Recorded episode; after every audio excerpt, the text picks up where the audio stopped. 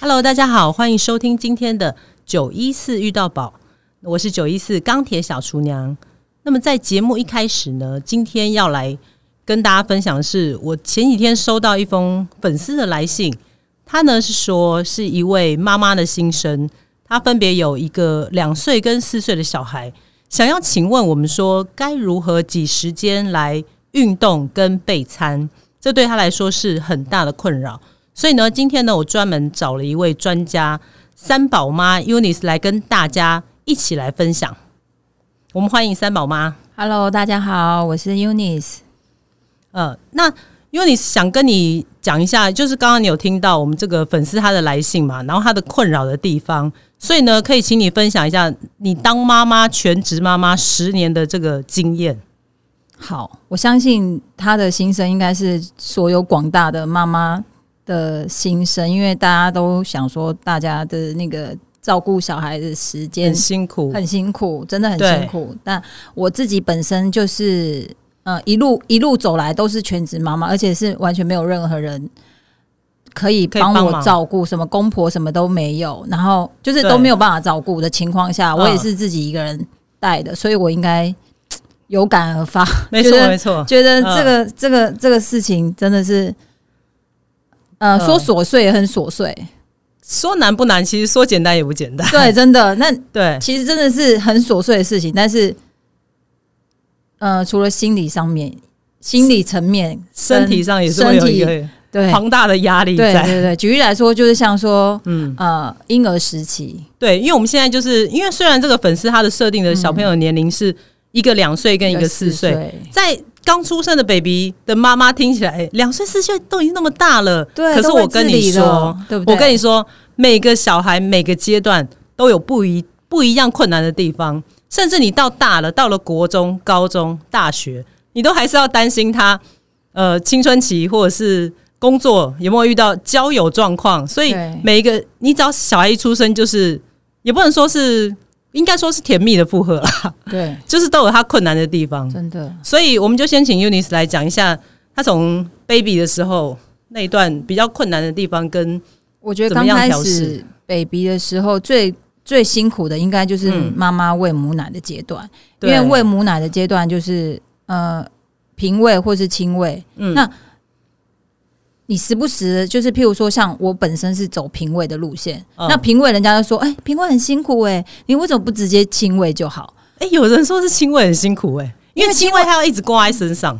对因为我我仔细有思考过，如果啊，我如果评委的话，嗯，我可以请人家分担，就是我到请爸爸或是对我我我放在瓶子上，我如果突然哪一天不舒服，或是有嗯。空、有事的时候，嗯。家人可能还可以代劳一下，就是说用嗯瓶子喂他。对。所以，但是人家说很辛苦的是，因为你瓶子要挤出来，你要洗奶瓶，要洗，要消毒，对，要洗，要消毒，嗯。然后、然后要保存那个母奶，对。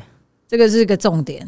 对，嗯。但是但是总归来说，我想说还是走平位路线的话，主要也是原因是因为我不想要让小孩依赖着我，挂在我身上。对，因为我记得平喂好像四四个小时挤一次嘛，可是你如果亲喂的话，你会不知道他有没有吃饱，所以可能一两个小时就要这也是问题洗一次。所在。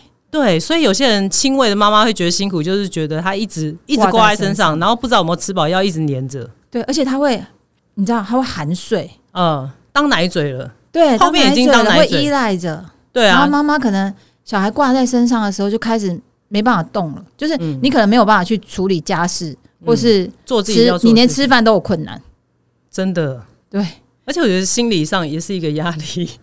对，所以我的意思是说，就是好，我以我自己的立场来说的话，我是平位，但是嗯，平位就是变成说你有点 有点在循环的概念，就是因为你嗯。每四个要小时做一样的事情，对，然后你又会担心说他下一餐会不会饿到或吃不饱你你，下一餐是不是又要备好？所以嗯你一定会多备个两三餐在冰箱放着，你有安全感。嗯对，然后所以但是时间到，你一定是要去把它排掉，去要一定要去挤奶。嗯，但是你看哦，我挤奶完，然后我挤挤完奶之后放着，然后我可能去做别的事情之后，哎、他又醒了，然后他起来，我要安抚他的时候，他可能又饿了，然后我要去加热奶，然后又给他喝。对，这个就是 baby 时期要喂奶妈妈的辛苦，对，这是一个，我觉得这是一种循环。嗯，那那这个时候，你如果是一个想要在这个时段减重的人，你会建议他运动吗？还是靠饮食？如果他想要，如果是我这个阶段的话，如果是你，我我宁可我宁可放弃，我不会运动。嗯，因为你你已经分身乏乏术了，你你在这个状态情况下，你身心疲累，你又担心说啊，下一餐你要挤奶，你可能没有奶，或者。或是奶量没有那么足够的妈妈，可能又想说要给 baby 好一点的情况下的话，我觉得你要有心态，你的心态比较重要。嗯，你心态就觉得，哎，你要心情愉快的情况下，如果你觉得你可以做到，哦，你可以去运动的话，那当然是当然是最好的。但是如果是我那时候，我是没有办法，我我是没有办法，我当然很想运动，嗯，可是你那个时候你真的没有心情要去运动，你会觉得说啊，我我我自己已经在担心我的母奶。够不够？够不够啊？小孩有没有吃饱？那个时候是第三胎，然后那时候就是想说啊，要不要？就是怕说他，因为我发现我其实奶量是递减的。嗯，第一胎超级充足，然后第二胎哎，慢慢哦，可以，就是两个两胎都是可以到六个月。嗯，可是等到到第三胎的时候，我发现哎，好像越来越少，越来越少了。嗯，对，然后就。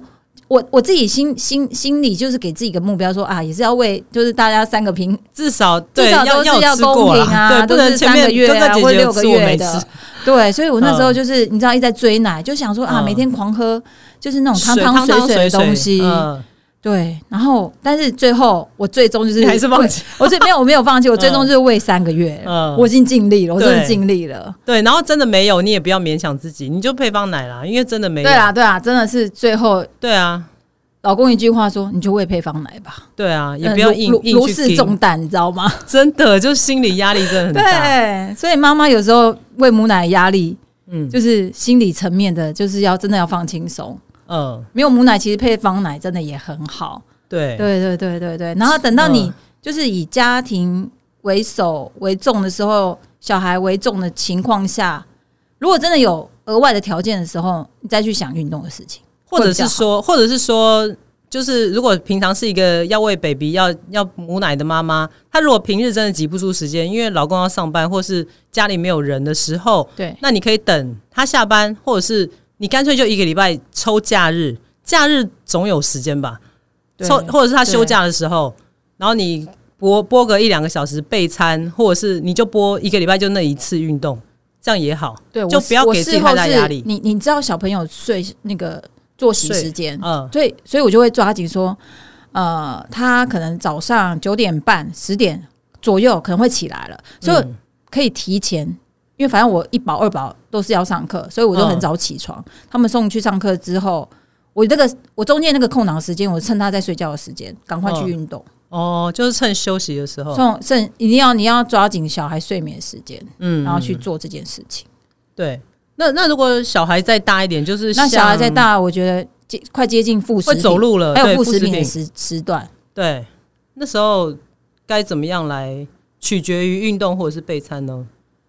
如果你没有喂母奶，你也觉得哎，好像好像已经比较应该现在两岁还在喂的。如果这位妈妈应该是没有在喂母奶了，嗯，所以我觉得她可以开始，因为小朋友其实可以自主，嗯，可以自己玩，自己玩。然后两个两胎的话，其实更可以一起玩。然后如果他放在一个安全的环境空间下的话，妈妈其实，在旁边看着，他就可以开始做他想做的事情。对啊，其实我觉得他们一定一定在下午的时候会有一个一个时段是可以午睡或是午睡或是玩乐的时间，都可以抽空做一点点运，做一点点自己想做的事情。对啊，你如果时间不够，你就是做一些间歇嘛，也做一些也可以短时间内可以高速燃脂的一些运动。对啊，时间够，当然你就是做完整个小时，整个有那是更好的，有效果的菜单是更好。对对啊，对啊。那如果小孩大一点，那就更不用说了。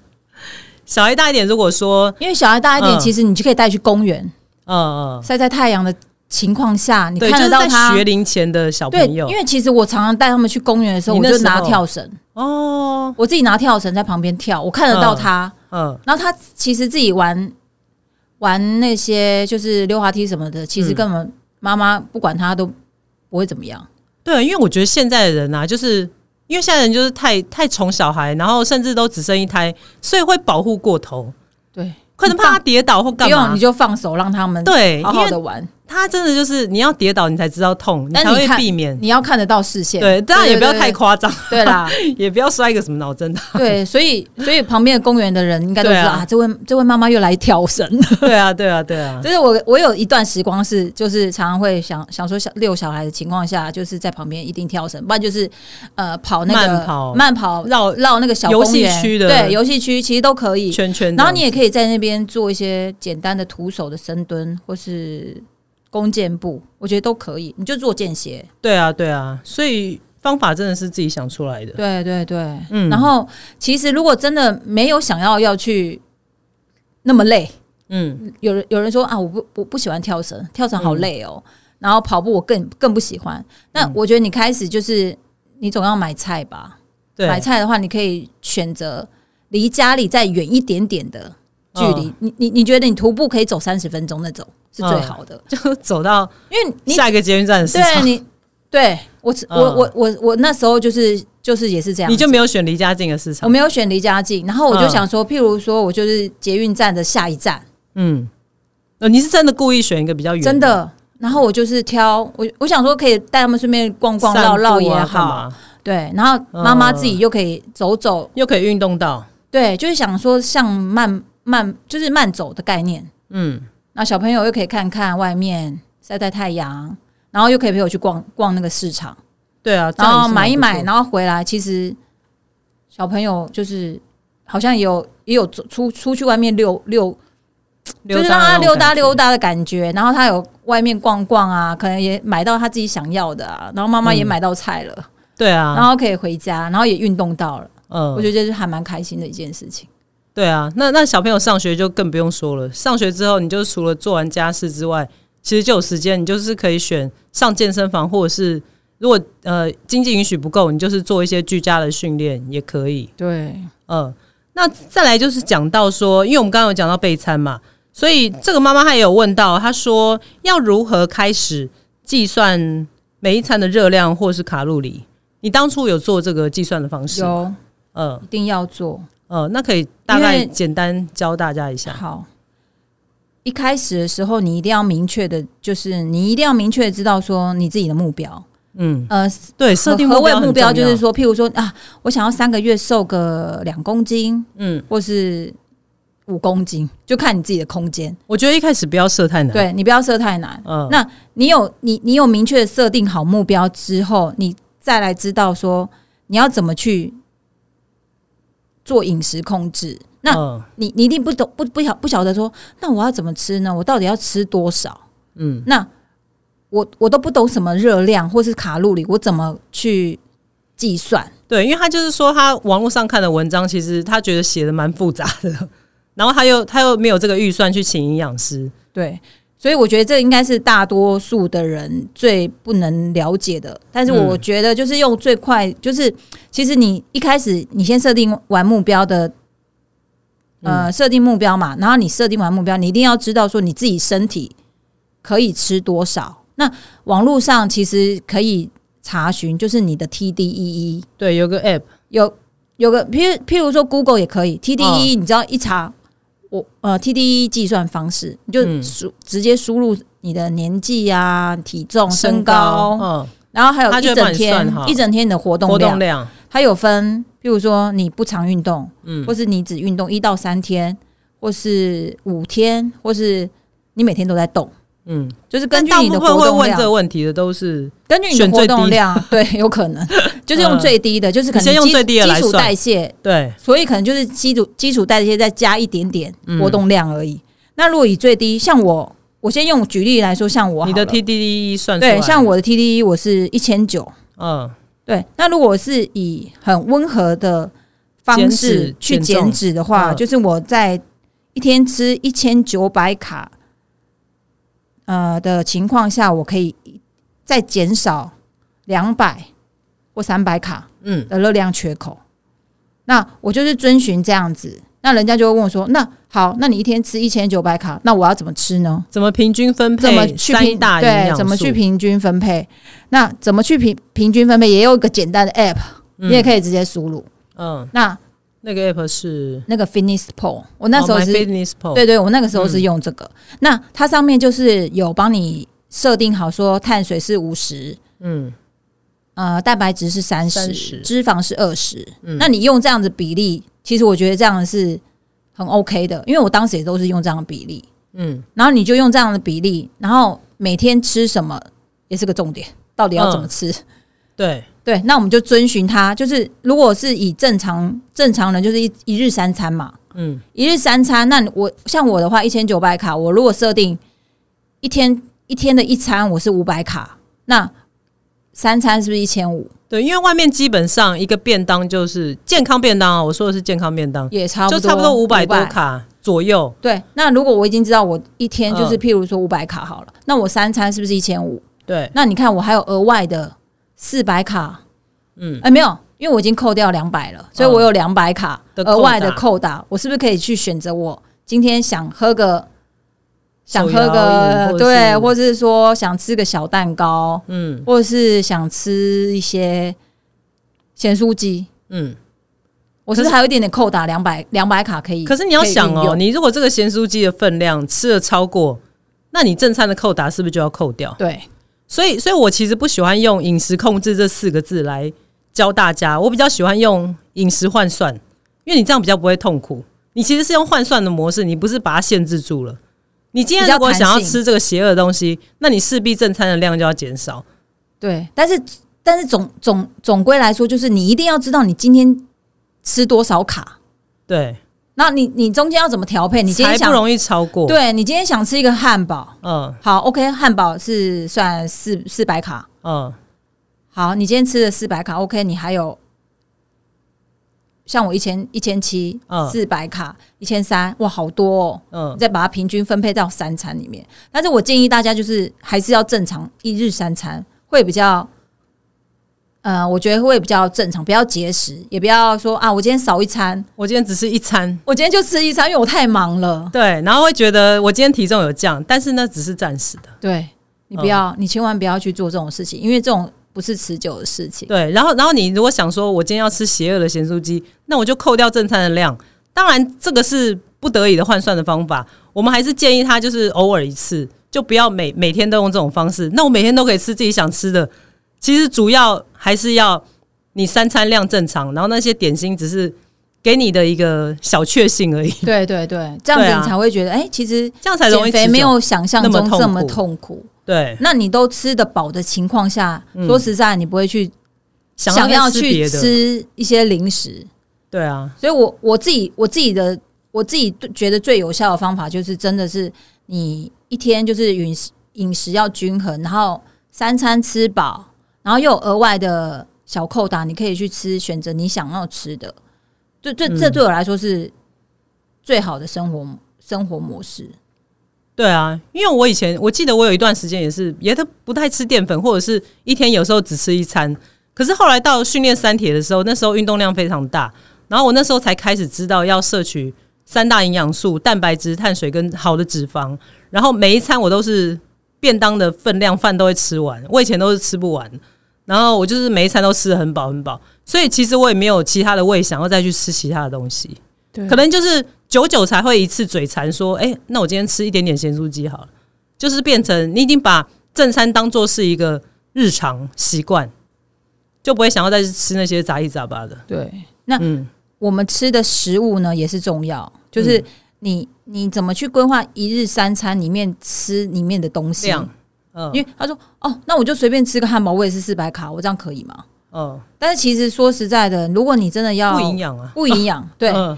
然后也不均衡，嗯。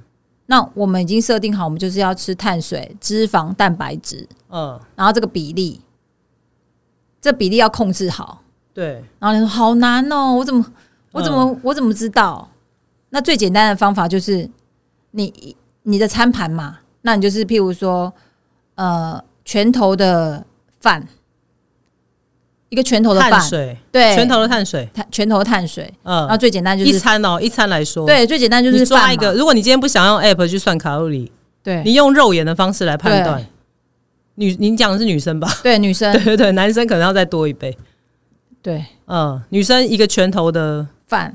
饭，然后蛋白质。蛋白质就是手掌大嘛，一个手掌大，对，然后其实基本上外面一块肉就是其实就是那一份了，对啊，我觉得也不难。其实你肉多吃也还好，嗯，然后青菜肉随便你菜多吃我觉得青菜青菜随便你吃，青菜基本上不列入因为它的碳水量不列入热，量考量。对，对，所以但是但是你的呃餐点里面希望就是有这样的组合。嗯，那脂肪呢？脂肪的话，有时候你就是可以，因为你在炒菜的时候会有加好的油，对我比较常被问到的就是好的脂肪要怎么样？市面上比较容易摄取的有哪些？因为你是可以举例一下吗？我自己本身呢、是喜欢用喷油，啊，因为喷油是可以控制量。可，以控制量，你不会一下子嗯。倒太多。对，然后喷油是又很方便，然后橄榄油，然后洛梨油、洛梨油。椰子油，呃，嗯。我最常用的就是椰子油跟洛梨油，嗯，原因是因为它燃点很高的时候，它不会被破坏。有。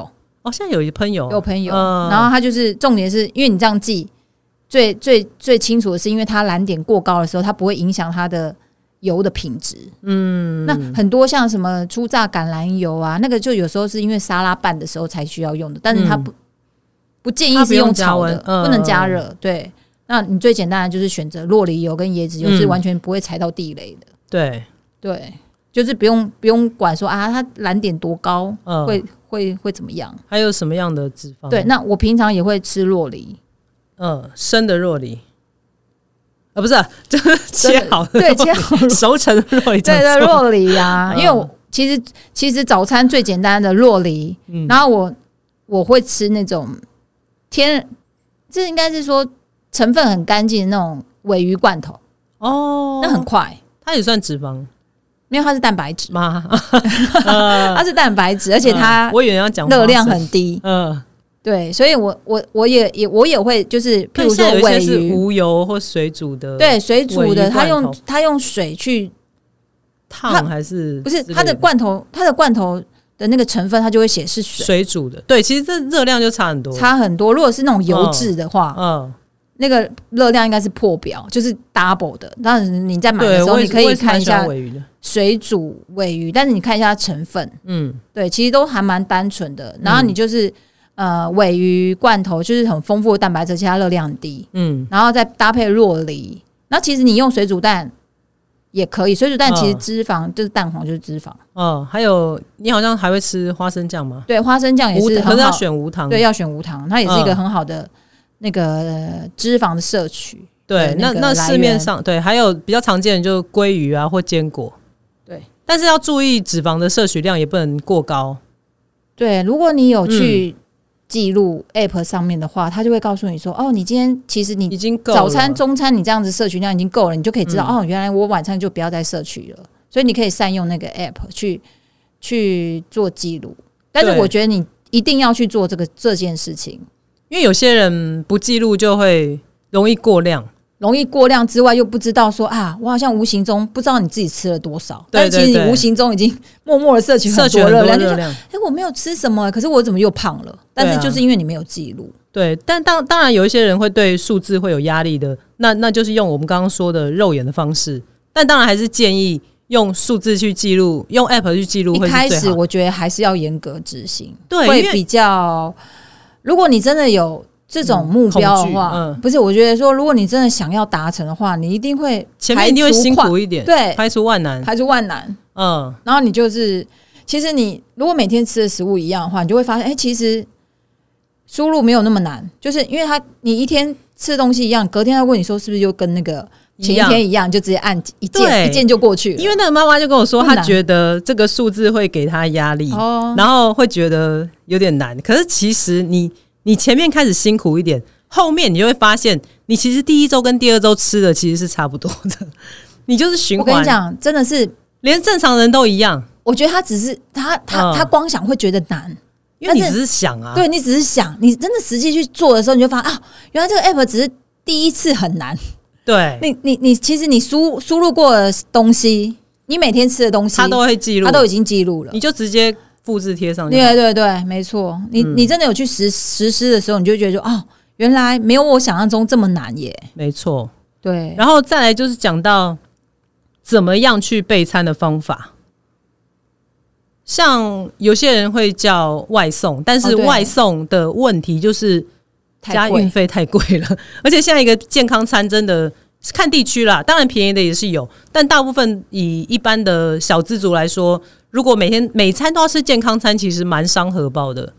所以你怎么样教大家，不管是小资族或者是在家要照顾小孩的妈妈，要怎么样来备餐是最快速或方便的？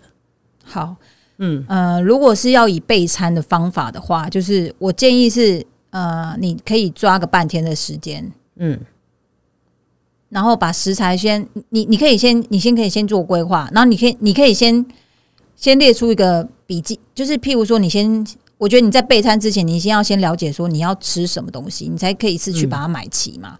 那除了那些容器要准备之外，那你一定要一周，对一周，譬如说你一周就是午餐，嗯午餐或是晚餐，你你你设你设想说你要备几道，嗯然后你再去你再去购买。那想要让你们了解的是说，譬如说你你食物里面到底要装什么，是最容易属于这种便当菜的。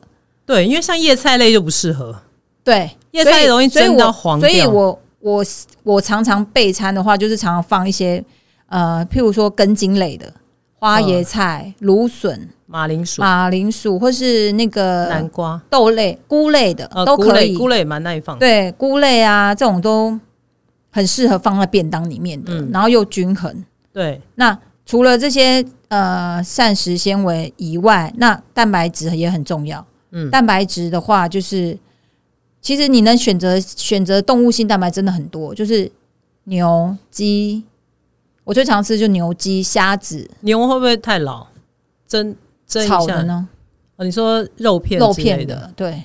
嗯，但是其实我最常还是鸡啦，但是我现在鸡胸肉吗？我现在不太常吃鸡胸肉，就是可能也吃久了。我就我现在会吃鸡里换。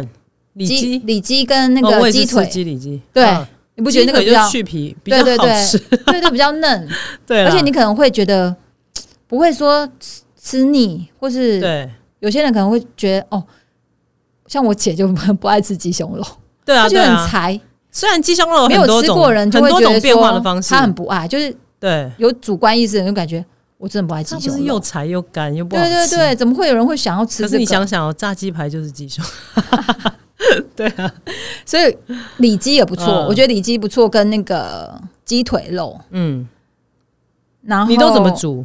里脊跟鸡腿肉，里脊跟如果要放这种快速便当的话，你会我我那时候是呃，现在不是有那种电烤盘吗？嗯很方便，那种插电马上就很迅速热的时候，然后我嗯就是、呃，我那时候就鸡腿排，我就一次，譬如说嗯午餐嘛，我就五片就直接放上去了，很快。哦它很快，它一次就加热，然后可能一下就熟了。嗯然后，但是我我的调料呢，我就是除了你腌过，你可以前一天先腌。哦，那你还是有不想还是有腌嘛？没有？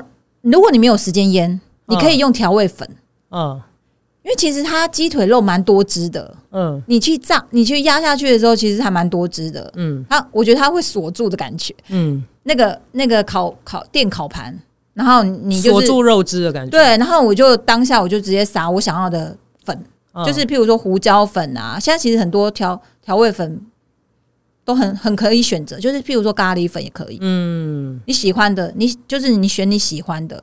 其实你要撒一点点那种薄盐酱油，我觉得都可以。嗯，对，就是当腌腌肉这样子，对对对对对。里脊或是鸡腿都那个是最快的。那青菜你就是一次炒，嗯然后再分装，这个是最快的。那通常菇类跟青菜类，我就是一起炒，因为我觉得没差。对啊，所以这样被所以一个一个一个一个肉类食品之后，我还会再配一个，譬如说，呃，一颗水煮蛋，或是豆腐，一些豆腐，对，嗯或是毛豆嗯去当配料，呃，然后你放，然后这样就很丰富。然后我会嗯前、前两天我就是就要吃的分量，我就会先把它放冷藏，哦后面我就是直接放冷冻。那要吃的再时候，退冰是，对，隔前一天你可以先放冷藏，然后你就直接微波。嗯就是这是呃有需要做到便便当就是备餐的。那嗯如果你已经有时间，像小孩大了，嗯可以直接煮了。嗯我建议如果没有时间的话，可以先就是譬如说青菜先洗起来，嗯然后放真空保鲜袋，嗯，所以你在煮煮料理的时候，你就不用再去切、再去洗，一次把它洗起来。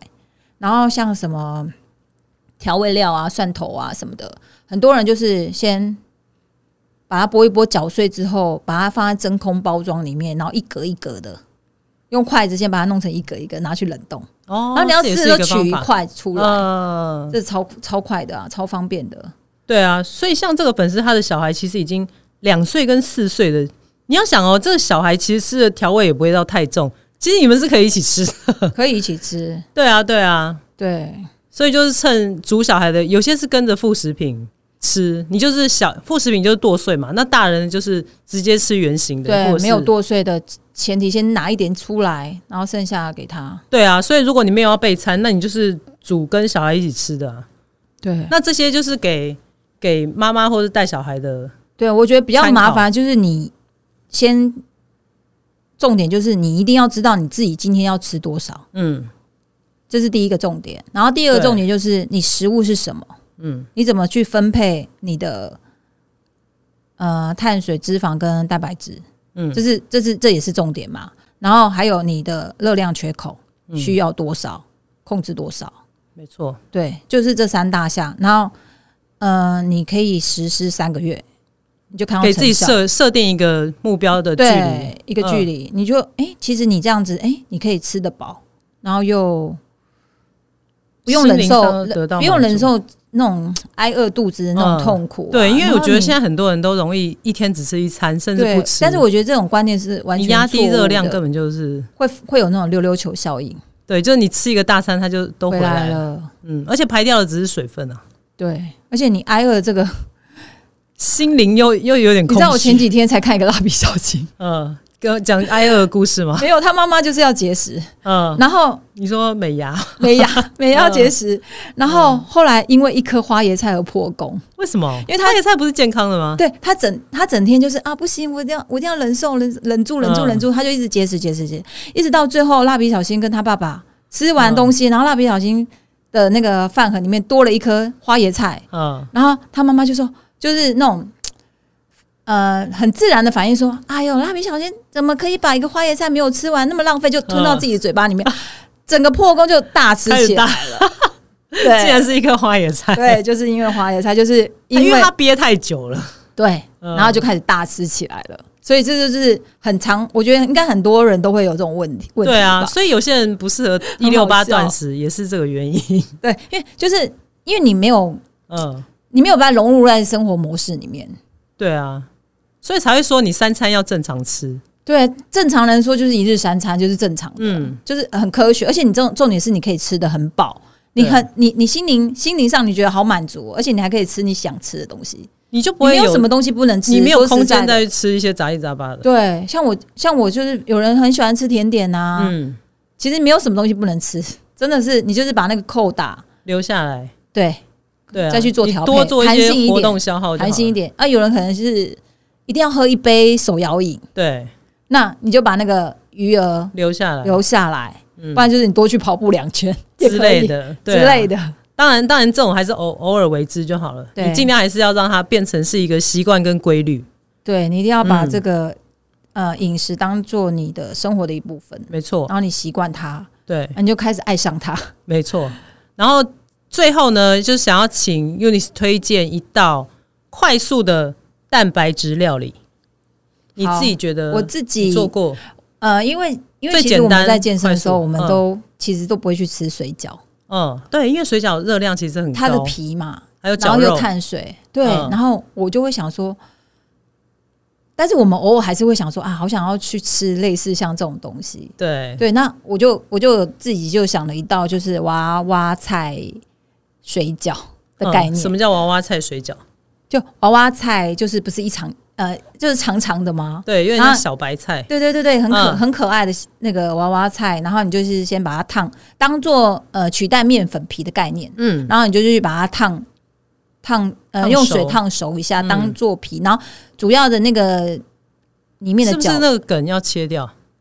后面那个？不用，你就直接剥掉的时候它其实烫的时候就已经变软了，哦，不用你就把它剥成一片一片，很简单。单。那然后我想就是你里面包的馅料，你就是用可以用鸡胸肉，嗯，你不要去买猪 猪脚肉，对，猪脚肉很油，很脂肪太高了。嗯。对，你可以选择脂肪低的鸡鸡胸肉，然后鸡胸肉刚刚不是说会很柴吗？